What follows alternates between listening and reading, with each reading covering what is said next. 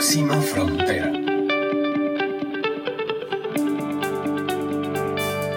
Hola, yo soy Carla Chávez y es un gusto para mí saludarlos en una nueva entrega de este su programa Próxima Frontera. Para mí es un placer compartir el día de hoy con una persona a la que admiro muchísimo. Eh, hemos tenido varias conversaciones muy informales y en cada una de ellas siempre tengo ganas de seguir conversando de los temas en los que trabaja, de aprender más, de conocer más sobre su visión de mundo. Y él se llama Alonso Muñoz. Es costarricense, es eh, instructor de Medio Ambiente y Desarrollo de la Universidad para la Paz, coordina un máster en gestión responsable y desarrollo económico sostenible en esa universidad. Además es novelista, bloguero, defensor de la paz, empresario, que es una etapa que no le conozco, apasionado por el desarrollo social y ambiental. Bienvenido, Alonso. Muchas gracias por compartir conmigo este espacio. Muchas gracias, Oscar, por invitarme. Bueno, Alonso, cuando yo estaba pensando en vos para traerte y presentarte en este espacio de próxima frontera, no dejaba de pensar en el tema de la paz. Vos trabajaste en la Universidad para la Paz, recibís estudiantes de muchos países, creo que todos son internacionales. En, este año mi maestría todos son internacionales, exactamente. No tengo un solo, de hecho, americano, imagínate, del todo el continente. No tengo un solo latino tampoco. Wow, y, y entonces aquí antes de que empecemos a hablar de la paz, quisiera saber quién es Alonso, cómo te definís, eh, cómo te puedes presentar brevemente ante nuestra audiencia. Em, pues sí, pues yo creo que ya vos hiciste un, un, resumen que, que, me queda grande, pero, pero trabajo en la Universidad para la Paz. Yo, yo diría que probablemente una forma de presentarme sería que, que soy un apasionado por las cosas que hago. Entonces, en, en, los temas que me meto, procuro, procuro meterme a fondo y, y, de ahí tanto, digamos, ahora que dijiste bloguero, eh, hace, un tiempo presenté un libro sobre migración, después me he metido más en el tema de desechos sólidos, entonces em, por ahí he ido probando y, e investigando distintas cosas, entonces para no, para no cerrarme a un, a un puesto profesional, que es lo que suelen hacer las, las, las cartas de presentación, em, voy a presentarme así, como, como una persona apasionada e interesada en el, en el acontecer nacional e internacional.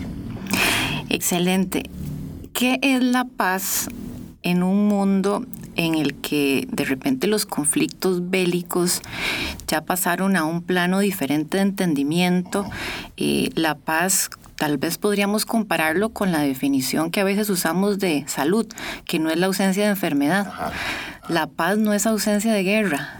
¿Cómo definimos la paz en, en el 2020? Me, me, parece que estás, estás empezando por el, por el meollo del asunto, ¿no? Cuando se habla de paz, en el, en el campo académico al menos, se, se habla que hay distintos tipos de paz y la paz como ausencia de conflictos bélicos se le llama paz negativa, que es justamente como estás definiendo también salud. La paz positiva es la que realmente en este momento buscamos eh, en muchos contextos donde, donde por donde la paz negativa ya ha estado, digamos, relegada a un segundo plano. Que si bien no deja de estar presente, ¿verdad? Hay, una, hay un montón de problemas estructurales sistémicos que hacen que, que siga, que siga, em, que siga habiendo una violencia latente, que si bien no es el disparo en sí, es la pobreza, es la contaminación, todo esto es parte de una de una paz negativa que necesitamos superar. Y la paz positiva entonces se ve más hacia el progreso. ¿Cómo, cómo hacemos que las personas puedan ser la mejor versión de sí mismas, digamos? Eso es lo que, esa es una paz aspiracional, es la paz positiva que, que, queremos, que queremos fomentar y que queremos movernos hacia. Cuando vienen todos estos estudiantes de otros países a Costa Rica, un país sin ejército, un país verde, que tenemos una reputación excelente de, internacionalmente hablando, eh, y, por supuesto que mucho de eso es, cierto, sabemos que tenemos muchos retos y problemas estructurales por resolver, pero cuando vienen estos muchachos de fuera, ellos traen esa claridad de que vienen a una universidad para la paz, para formarse en paz positiva y no simplemente para eh, trabajar en el concepto tradicional. Sí, sí, sí, absolutamente. Yo creo que, yo creo que todos, y, y es algo que, que, yo creo que sin duda nos hace falta, o sea, eh, yo creo que todo lo que traen es una inquietud de cómo pueden aportar. Y entonces vienen a una institución a donde, a donde compartirán pues un año con, con personas em, diversas de todo, de todo tipo de, diferentes eh, nacionalidades, diferentes profesiones, diferentes intereses. Y entonces este año en la Universidad para la Paz lo que, lo que los ayuda es, es a encontrar eh, a entender mejor el contexto, ¿verdad? Porque no podemos, con los problemas complejos que tenemos ahora, no podemos simplemente tener soluciones sencillas, esas soluciones tipo curita que no van a solucionar realmente em, el, al nivel que necesitamos solucionarlo. Entonces, yo creo que todos estos estudiantes que son personas jóvenes, como decía, con inquietudes, vienen, vienen justamente a aprender cómo pueden aportar Em, están diferentes, en diferentes etapas en sus vidas. Algunos pues tendrán algunos años más que otros, pero, pero yo creo que eso es lo que comparten. En general es esa inquietud y vienen a un país que me parece eh, calza perfecto por, por lo que vos estás diciendo pero también vienen a una, a una burbuja allá en Ciudad Colón, en, la, en casi en medio de la selva, eh, con, un, con un bosque primario alrededor y demás. Entonces, es una oportunidad perfecta para, para poder abordar estos temas a mayor, a mayor profundidad. Y cuando salimos de esa burbuja de Ciudad Colón con bosques primarios, silencio, el solecito rico, ¿verdad? Un clima perfecto y entramos a la realidad, entramos a eh, el mercado central, eh, las presas, las redes sociales que son ¿verdad? Un mundo en el que todos vivimos bastante transitando. estamos en este mundo de infoxicación. Eh, entonces, de ese detox que vienen de la universidad eh, y, nos empezamos a intoxicar un poco con, con demasiada realidad, ¿Cómo ves a esta nueva generación afrontando estos retos? ¿Les resulta totalmente natural o, o, o, es como mi generación que, de repente nos cuesta hacer esta adaptación a una nueva normalidad? Yo siento que, mm, interesante la pregunta, yo siento que algo muy, muy curioso que tiene estas nuevas generaciones, a diferencia de las, de las generaciones un poco mayores, es justamente que ellos, yo creo que están, tienen de frente la complejidad del, de, la, o sea, la magnitud de los asuntos que tienen al frente. Yo creo que pocos eh, se animarían a pensar que el mundo es tan directo como nada más voy a conseguir un trabajo y tener una familia, ¿verdad? Que tal vez era más el concepto de éxito de hace unas pocas décadas. Yo creo que, yo creo que ahora estas generaciones nuevas, especialmente tal vez por redes sociales, porque está de pronto toda la información del planeta disponible, si bien no creo que la busquen necesariamente eh, de manera natural, tal vez ese es el plan, la, la parte educativa, el, el desafío nuestro es, nuestro de profesores quiero decir, es es ayudar a entender el contexto. Y sí, claro, la, la, burbuja es, es para meditar y reflexionar, pero, pero todo eso tiene que ser llevado a la acción. Y si no lo llevamos a la acción, entonces nos quedamos cortos. ¿Y tienen ellos las herramientas para llevarlo a la acción? Yo creo que nadie tiene las herramientas para llevarlo a la acción. Yo creo que lo mejor que podemos hacer es como empujar la bola en, en la dirección a donde pensamos que es la correcta y esperar que, que llegue a su curso, porque porque yo no sé quién tiene las herramientas. Digo, no, no se me viene a la cabeza a nadie, ¿verdad? Posiblemente es eh, uniendo las mías con las tuyas y con las de los otros. Eh, coincido plenamente con vos, plenamente con vos. Y tal vez ese es uno, ¿verdad? Ese es uno de los temas importantes. Yo creo que siempre se ha visto, siempre se ha esperado como este salvador o esta, esta persona, héroe, líder, que es el que va a cambiar, pero yo no creo que sea una persona. Yo creo que es, es la unión de todos. Es es ese esfuerzo, es ese esfuerzo, es sentirnos parte lo que va a lograr cualquier cambio. Y entonces, em, tal vez es justamente como se está diciendo, no es no los, mis esfuerzos, es nuestros. Y... Claro, claro. Eh, eh, la respuesta tuya me hizo pensar inevitablemente en Greta. La generación Greta, persona del año según la revista Times, pero ¿qué, qué lugar tan complicado ha, ha, tomado ella de ese liderazgo? Porque si bien es cierto, no nos está diciendo nada nuevo, está diciendo lo que ya sabemos y nos dice, escuchen a la ciencia, pero la pobre muchacha no puede salir sin que sea criticada por lo que hace o deja de hacer. Eh, entonces muchas veces esas personas que quieren aportar sus herramientas también tienen miedo de exponerse porque es como que no le quedas bien a nadie, como que no es nunca es suficiente, pero también el silencio eh, pues no va a ser la solución. Sin duda, y yo creo que yo creo que en general se, se apunta mal a Greta, al menos a ella, porque porque yo no creo que ella yo no creo que ella sea esta líder salvadora o esta, o la profeta. No, exacto, no. Ella de hecho yo creo que lo que está haciendo el valor del mensaje de Greta es es alzar la mano y decir chavalos, necesitamos cambiar el rumbo. O sea, ella no, ella no está, ella no está diciendo qué es lo que hay que hacer, que me parece que es lo más valioso de todo, porque no se le puede pedir que ella sea la que diga qué es lo que hay que hacer. Para eso, para eso hay muchísimos expertos alrededor del mundo trabajando en esto incansablemente desde hace décadas. O sea, se sabe del cambio climático desde 1800 y resto. Entonces, cuando, cuando lo vemos así, yo creo que lo que ella está haciendo es, generar esa conciencia y esa conciencia, creo yo, es lo que más nos hace falta, es, es, es abrir las puertas, es, es, abrir los ojos, es darnos cuenta que todo lo que nosotros hacemos tiene un impacto y qué vamos a hacer con ese impacto. Por ejemplo, cuando Greta cruzó en, en velero el Atlántico de ahí vuelta, realmente la importancia no era la huella que estaba salvando de su pasaje de avión, realmente lo que estaba haciendo era llamando la atención a lo complicado que es vivir sin tener una huella. Claro, claro. Entonces, yo creo que es eso, es, es, es generar conciencia, es, es, no me gusta tanto la energía de despertar, porque se usa en muchos contextos que no, con los cuales no coincido, pero, pero sí es, es darnos cuenta que, que va más allá que lo que tenemos frente a la nariz. Correcto con esta nueva generación a la que tenés acceso cotidianamente en la universidad, ¿Cómo está el tema de, género? Porque también es uno de los grandes retos que tenemos enfrente de, encontrar nuestro nuevo lugar en un mundo donde ya no es blanco y negro, hombre-mujer, eh, ¿verdad? Papá, mamá, eh, Paco y Lola. Eh, ¿cómo, ¿Cómo estas nuevas generaciones están redefiniéndose? ¿Cómo lo están viendo? ¿Dónde está el tema de porque hay muchas palabras que son bastante huecas y si no, o sea, si las queremos eh, abordar, machismo, feminismo, o sea, son, son, palabras que pueden decir mucho y nada al mismo tiempo. Eh, micromachismo, nuevas masculinidades, hay un montón de definiciones. ¿Cómo crees que estas nuevas generaciones estén entendiendo el tema? Yo, yo, sí creo que esas palabras engloban mucho y dicen mucho, ¿verdad? El, el problema quizá es, es, tal vez que no siempre se sabe qué es lo que quieren decir realmente. Digamos, cada vez que se dice que el, que el feminismo es el opuesto del machismo, entonces uno dice, ay Dios, cómo falta educar.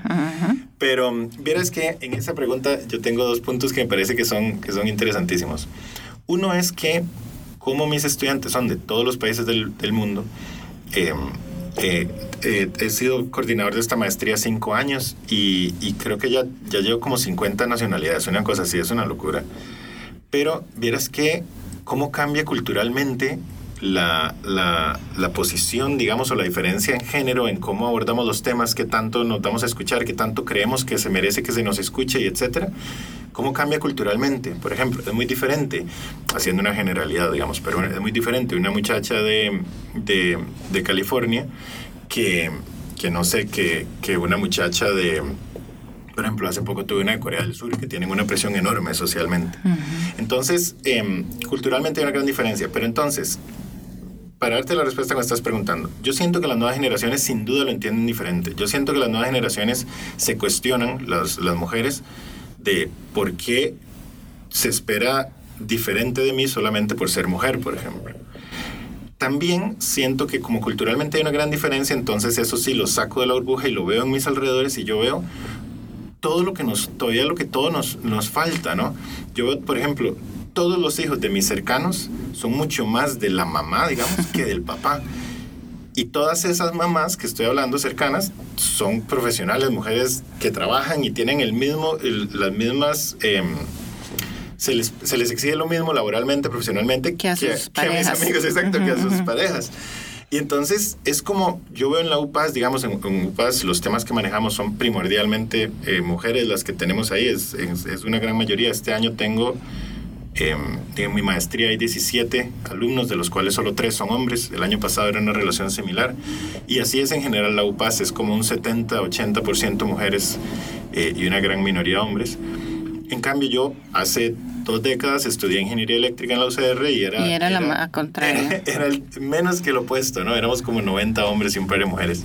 Entonces yo sí siento que vamos cambiando, yo sí siento que estas nuevas generaciones nuevamente están abriendo más los ojos y están preguntando por qué yo me tengo que poner en agua si es incómodo y yo lo que quiero es jugar en bicicleta. Em, pero también porque se me paga menos, porque yo tengo que encargarme de la comida de mi hijo, porque yo tengo todas esas preguntas. Todos los días. todos los días, exactamente. Sin opción. sí, exacto, porque nadie nunca me preguntó si eso es lo que yo quería. ¿Por qué se espera si, si el hijo llora? ¿Por qué se espera que sea yo la que vaya? Eh, y al mismo tiempo también yo siento que hay un cambio que viene desde hace, desde hace rato que es que ya hay más mujeres que se gradúan de universidades, ya hay, las mujeres ya tienen mejores notas y demás. Yo creo que es un cambio que, que, que si bien lo simboliza Greta y, y Jacinda y, y, la, y la recién electa finlandesa, yo, yo, creo, que es, creo que es un cambio que va demasiado lento, pero que al mismo tiempo es innegable el paso que vamos hacia una mayor equidad y una, una necesaria mayor equidad. Alonso, has hablado mucho de la perspectiva de las mujeres, o sea, las mujeres tal vez de una forma silenciosa, lenta o no, hemos ido tomando más control de herramientas, de espacios, claro. de nuestra propia vida. Eh, pero entonces los hombres, como con los que vos estudiaste, esos 90 ingenieros, que era normal estar en una clase de solo hombres y tal vez un par de mujeres, eh, mi percepción es que no han tenido las mismas eh, sentido de urgencia respecto al cambio, se han mantenido tal vez en una zona más de confort y ahora vienen estas mujeres que sí han estado eh, tal vez silenciosamente, pero tomando acción y entonces aparecen como, eh, digamos, protagonistas. Y resulta un, un, poquito choque, creo, entre géneros, el, pero, pero ¿por qué quieren tanto ahora claro. el tema del, de, claro. de, de, del, feminismo, de que entonces ahora los hombres no, no, no, no son necesarios? O sea, yo he escuchado de todo tipo de comentarios porque entiendo que no ha sido fácil también para los hombres porque habían estado en una posición de privilegio.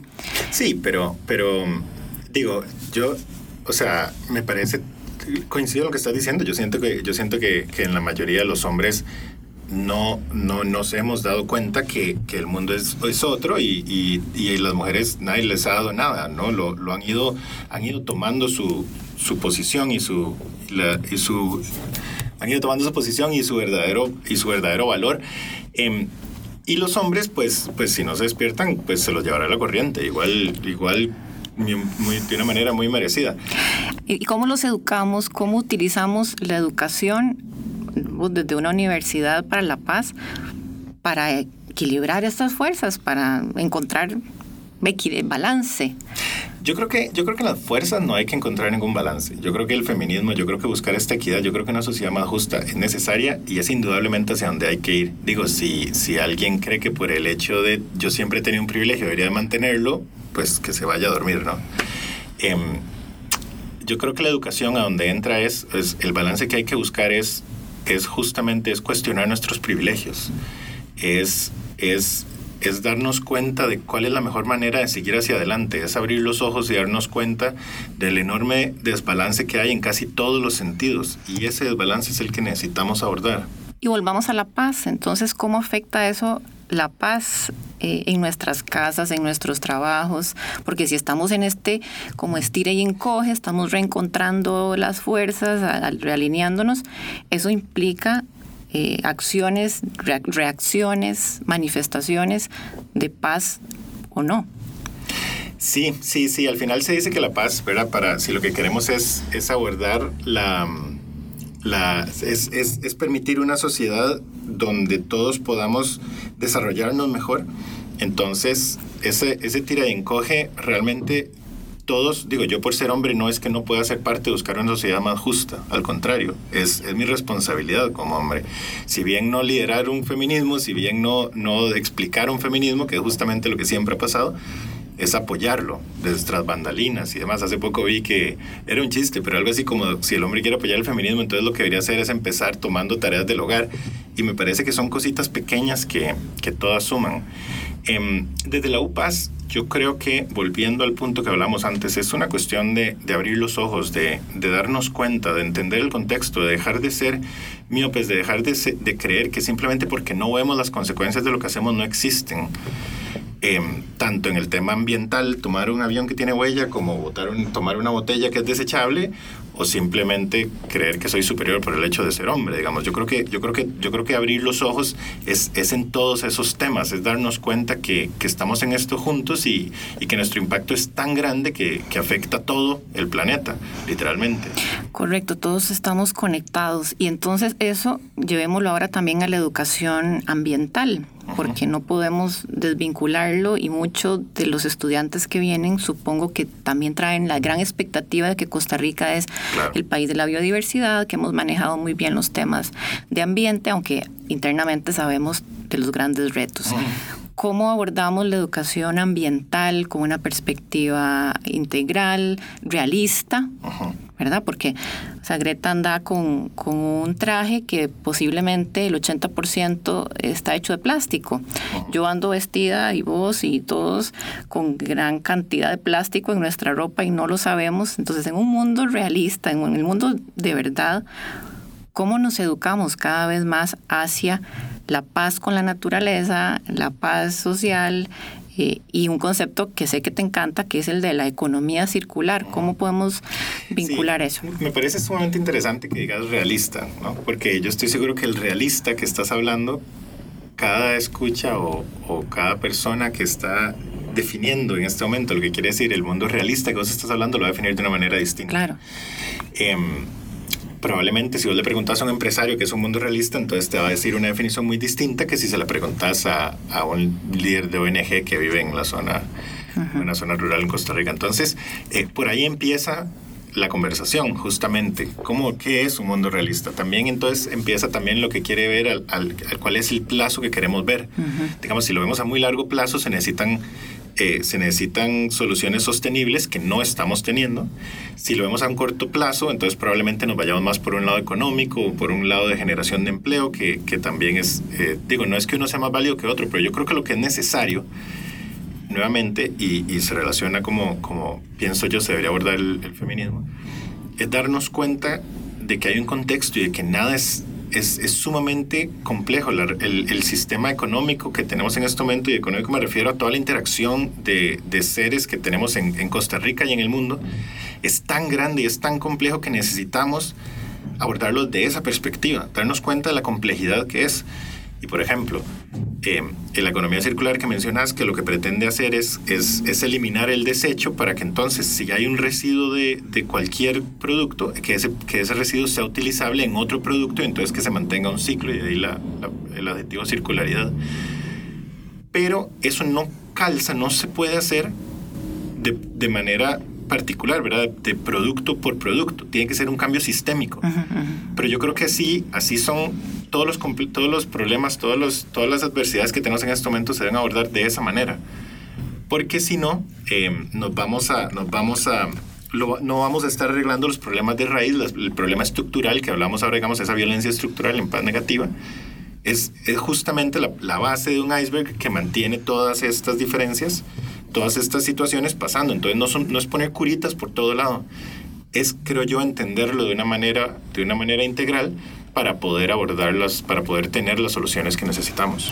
Y, y, vemos en esto muchos desequilibrios y desigualdades y desproporciones. El otro día escuchaba que el consumo de un año en combustible de Costa Rica es el consumo de un día en los Estados Unidos. Era una proporción así. Claro. Eh, eso pues a veces a uno lo hace perder, ¿verdad? El entusiasmo y dice, uff, todo lo que estamos haciendo y al final es un día, este, versus todo nuestro esfuerzo de un año. O sea, estamos en un mundo bastante desequilibrado en términos de, de números y acaba de terminar la COP con, eh, digamos, un poco de frustración porque no se llegaron a grandes acuerdos. Entonces, ¿tenemos tiempo? ¿No tenemos tiempo? El tiempo es relativo también. Dicen que algunos que no existe, pero hay una urgencia, hay un sentido de urgencia que es innegable porque lo sentimos todos los días en nuestro entorno.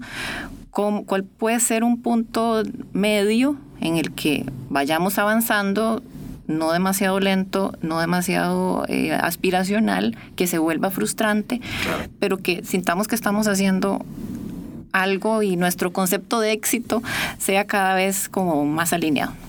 Yo, yo, siento que, digamos, eso que decías de Estados Unidos a mí me pasa a menudo, ¿no? Porque entonces dicen, bueno, Alonso, pero ¿para qué estás, digamos, promoviendo que en Costa Rica no se utilice, no se utilice tanto desechable si en China, ¿verdad? Cualquier esfuerzo que tengas va a ser borrado por, sin embargo, yo, yo les devuelvo que, que, es muy cómodo esconderse en estadísticas país, porque Costa Rica es muy pequeño. Entonces, yo lo que les devuelvo es la pregunta al revés, bueno, velo por persona. ¿Cuál es tu huella? Digamos, ¿cuánto combustible usas vos como persona en un día? Y claro, en Costa Rica se usa muy poco, porque hay mucha gente que no usa nada, pero otros de pronto andan en carro todo el día. Entonces, la huella de esos que andan en carro todo el día no es tan baja como la que creen. Eh, aún así, probablemente la de Estados Unidos sea mayor, pero la per cápita igual. Pero, pero yo creo que esas, esas son excusas para no tomar acciones. Igual puedes encontrar cientos, bueno, cientos no, pero decenas de países que tienen una menor huella que la nuestra per cápita. Entonces, em, yo creo que, que lo que acaba de pasar en la COP es simplemente cuando se aborda un problema de esa magnitud con la política tradicional, que es justamente donde, donde corresponde que todos tenemos que tomar parte. Digamos, tenemos que salirnos de esto nuevamente buscando el héroe que llegue a salvarnos alguien en la COP, que tome un acuerdo.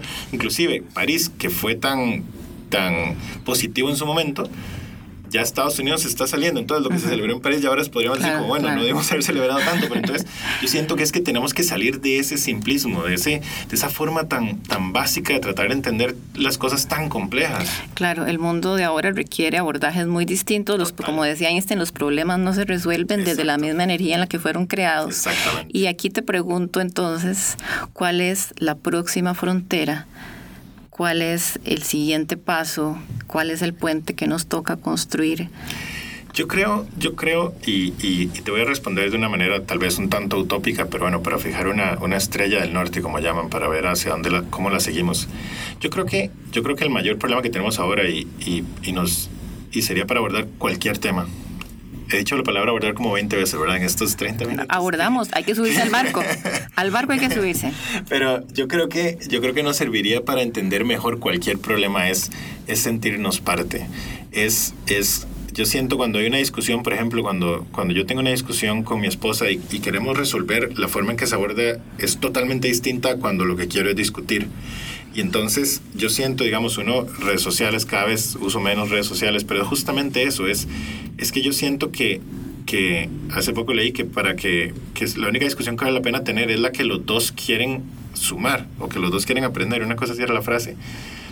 Y yo creo que la próxima frontera es, es aprovechar estas herramientas tan valiosas y poderosas como las redes sociales, como el conocimiento infinito, que todo lo que vos quieras aprender está en la red, es utilizarlas para bien. Em, mientras no lo hagamos así, mientras sigamos usando redes para dividirnos más, para que sea yo contra ellos y los otros que son locos y además idiotas, mientras sigamos viendo así cualquier problema que sea, eh, las feministas locas y los ecologistas locos y los, y los empresarios malos, yo creo que eso no va a sumar absolutamente nada. Vamos a seguir dando círculos y, y hablando con las personas que piensan igual que nosotros y eso nunca va a sumar. Muchas gracias, Alonso. Terminaste con el concepto de redes y si pensamos en una red es algo que está uniendo partes eh, y que busca capturar algo eh, a partir de ese alineamiento, esa alineación. Eh, busquemos hoy ser mejores en redes, crear redes, construir redes y buscar cuál es nuestra próxima frontera. Muchísimas gracias por esta conversación, como siempre, un placer. muchísimas gracias. Eh, y nos, nos tenemos que entonces volver a encontrar con un café para seguir. Sigamos, por favor. gracias y a ustedes, gracias por acompañarnos. Nos escuchamos pronto.